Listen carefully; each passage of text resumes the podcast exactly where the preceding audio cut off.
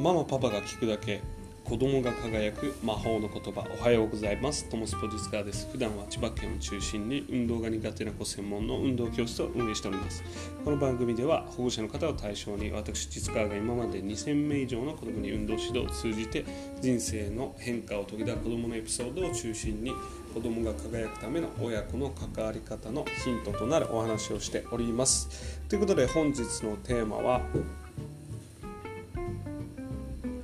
成長したいは成功体験から生まれるというテーマについてお話をしていきたいと思います。でこのお話のねあの結論から言いますとその子供の成長したいとかうまくなりたいという気持ちっていうのは成功体験を味わうとこう加速していきますよというお話になります。で今回はえっ、ー、とまあもう私実川はこの、えーと成功体験からこの成長意欲っていうこの流れについてはこう今までね、えー、何百人っていうふうにこう見てきたんですけど、えー、その中でも、えー、今回はその年長の Y 君っていう男の子のエピソードをお話ししていきたいと思います。この Y 君っていうのはこう小学校受験の運動の対策で、えー、レッスンをやった男の子なんですけど、えー、その Y 君とは初めバスケットのドリブルの練習をやったんですけど全く最初は1回もできなかった。ボールが、えー、つけない。そこから始まったんですけど、まあ、練習をしていって最初3回ぐらい続けてできるようになった。でその練習をその後も続けて10回ぐらいできるようになったところで、えー、一気にスイッチが入ってきたんですね。でその10回入った後、えー多分お家でも練習をしてのめり込んででまた次会った時どのぐらいできるようになったかっていうともう、えー、500回ぐらいは、えー、連続でもできるようになってたんですね。でこの Y 君のエピソードから何が分かるかっていうとこの1個ドリブルっていうのが続けてできるようになったことで一気に成長がぐんと加速したんですね。10回だったのが500回になったんですよ。で500回というともう5分以上ずっとドリブルやってるんですよ。そのぐらい、えー、体にも染みついて。そして頭の中の、まあ、あとは心の中のもっと上手になると。その気持ち思考っていうのが、えー、変化していったっていうのが分かると思うんですね。でこれが面白いのが、えー、一個そのドリブルっていうのが上手になったころから違う種目にも、え成長したいという意欲気持ちが派生していくんですね例えば Y 君だったらこのボールを投げるということも興味が出始めてこう、えー、自分で遠くに投げることに対してもっと上手くなりたいあとは縄跳びがすごい、えー、その500回できるあたりからもう上達してもう連続でどんどんどんどん飛べるようになりましたね。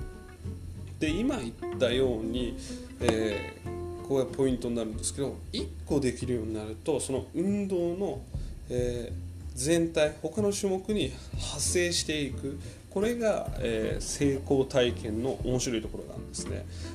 例えばこれが子供じゃなくてもしお母さんが聞いていたらこのダイエットでも、えー、同じように語れるんですけど例えばお母さんがえー、ダイエットを頑張っていたとしてそのジムのね、えー、トレーナーさんに「すごい綺麗になりましたね」言われる。この言われた綺麗になったというふうに言われた成功体験が次の筋トレの意欲につながる。そしてその意欲につながったことによって筋トレが習慣化して、えー、筋力が増える。なので、えー、太りづらい体になる。であとは、えーと、もっと綺麗になるためには健康的な食事をした方がいいよねと。いうことで、えいつもこう、えマックのポテトとか油物が多かったのがバランスのいい、え食事に変化してそれが定着する。っていう風にしてその1個綺麗になりましたね痩せましたねっていう一言の成功体験によって違う分野での成長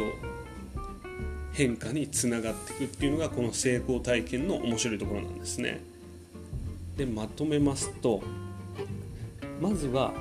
難しいことから入るんではなくてその簡単なところからでいいので1個成功体験っていうものを積めるようになるとそこからのスタートダッシュが切りやすくなります。なのでそこから、えー、うまくスタートダッシュが切れるようになると成長したいうまくなりたいっていう意欲が生まれてきます。そうすると、えー、子供のね持っている頭の中のこうやる気みたいのが爆発するんでもう勝手にそこからは子供自身で頑張るので、えー、どんどんどんどん成長していって子供が輝くので、まあ、このお話をね聞いていただいて、まあ、今何か頑張ろうと思っているこれから取り組もうと思っていることがあったらこのお話を参考にしてもらって多くの子供が輝いてくれると私は嬉しいです。本日も最後までお話を聞いていただきありがとうございました。